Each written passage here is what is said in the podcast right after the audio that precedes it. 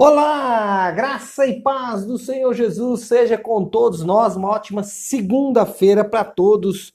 Hoje é dia 8 de fevereiro de 2021. Bom, nesse 8 de fevereiro, essa semana, aliás, nós vamos concluir aí o Evangelho de Marcos, né, nessa nossa maratona bíblica, o cuidado de Deus. E para concluir essa maratona, nós vamos diminuir um pouco aí os capítulos. Temos 12 capítulos para terminar o Evangelho de Marcos, então vamos nessa semana é, administrar esses 12 capítulos. Hoje eu vou falar do capítulo 4 e 5. Lembra que Jesus está ali introduzindo o reino de Deus e ele está usando algumas estratégias. Inicialmente, ele trouxe alguns discursos e também alguns milagres, ele curou algumas pessoas.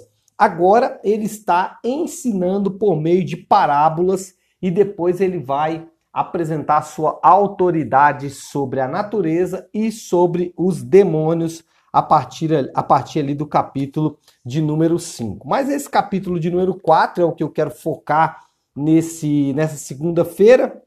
É, Jesus ele está usando de linguagem comum para poder explicar o reino de Deus, o mistério do reino de Deus. Essa linguagem comum nós chamamos de parábolas e é interessante como que Deus ele age dessa forma, né? Nós estamos falando ah, do grande mistério de Deus, nós estamos falando do propósito eterno de Deus e esse propósito eterno de Deus está sendo apresentado por meio de uma linguagem muito comum, por meio de parábolas. O nosso Deus realmente é maravilhoso. Bom, aqui Jesus vai falar de quatro parábolas. Interessante que são menos parábolas, por exemplo, do que o Evangelho de Mateus, aqui em Marcos, porém elas continuam é, expressando toda a grandeza do reino de Deus. As quatro parábolas são a do semeador, a da candeia, a da semente e a do grão de mostarda. Eu quero falar de cada uma delas porque cada uma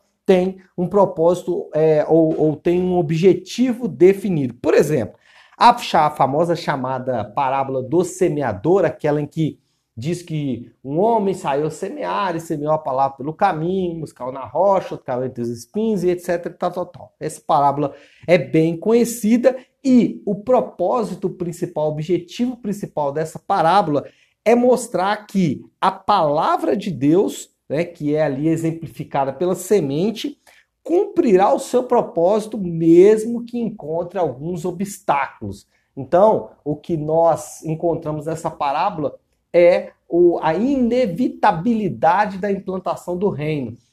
Mesmo que parte da semente caia em lugares escusos, como rocha, como espinhos, mas é fato que alguma cairá em bom solo e essa certamente vai produzir uma colheita a 30, 60 e 100 por um, que é uma colheita espantosamente produtiva. Então, a primeira lição que fica é essa: o reino de Deus é, vai cumprir os seus propósitos mesmo com alguns obstáculos. E aí nós podemos pensar um pouco sobre as nossas próprias vidas e entender que, mesmo diante de obstáculos, mesmo diante de dificuldades, nós temos um chamado, um propósito de Deus e esse propósito vai se cumprir nas nossas vidas invariavelmente. Ou seja, Deus ele vai nos colocar em rota com o nosso propósito aqui na Terra. E nós precisamos entender isso porque é, as dificuldades e lutas elas são parte de um propósito maior e as vitórias também. Ou seja, isso me dá a humildade de saber que é, tudo o que acontece é propósito de Deus, direcionado por Deus, e por outro lado também isso me dá um senso de importância porque faço parte do plano de Deus. Ó, a segunda parábola é a parábola da candeia, e aí a, o reino, ele nesse caso, o propósito dessa parábola é mostrar que o reino de Deus vai ser revelado como a luz da candeia. Ou seja, Jesus, ele é a luz do mundo, a luz das nações, ele veio para iluminar as nações e aí a iluminação ela tem exatamente essa questão ou esse foco né, ligado a revelação.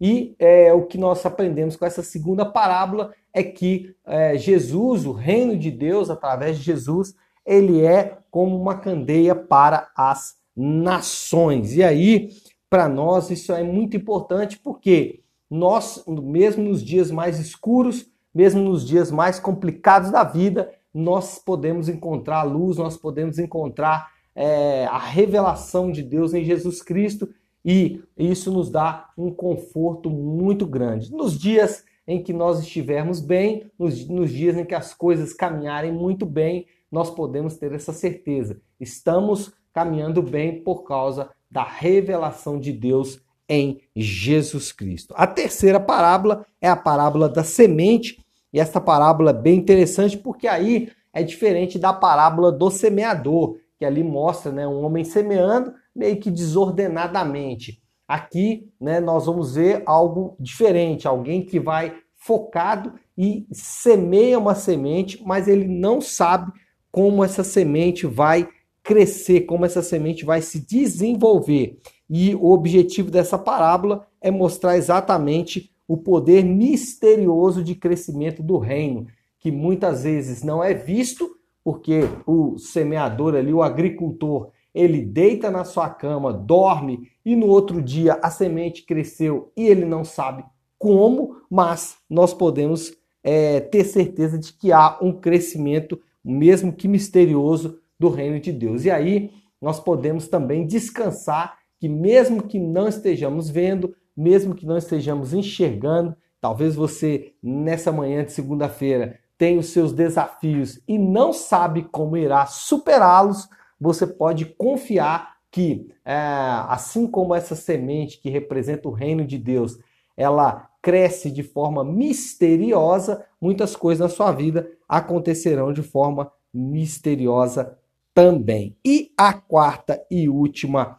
parábola é a parábola do grão de mostarda. O reino ele começa insignificante e espalha-se por toda a terra. Esse é o objetivo dessa parábola do grão de mostarda, mostrar que uma, uma pequena semente produz uma grande hortaliça. E nós podemos também ter essa certeza que mesmo que coisas comecem na nossa vida de forma pequena, insignificante, por exemplo, né, como ah, Jesus ali que nasce em uma manjedoura, ou, ou, ou seus primeiros momentos de vida são uma manjedoura nos braços de uma mãe humana e com um pai humano, ainda assim ele se torna né, o salvador do mundo. E essa também é uma verdade impressionante para as nossas próprias vidas, porque muitas vezes nós não queremos começar, muitas vezes nós não queremos dar os primeiros passos, muitas vezes nós não queremos avançar de forma lenta, mas a nossa confiança tem que estar no Senhor, de que avançando assim,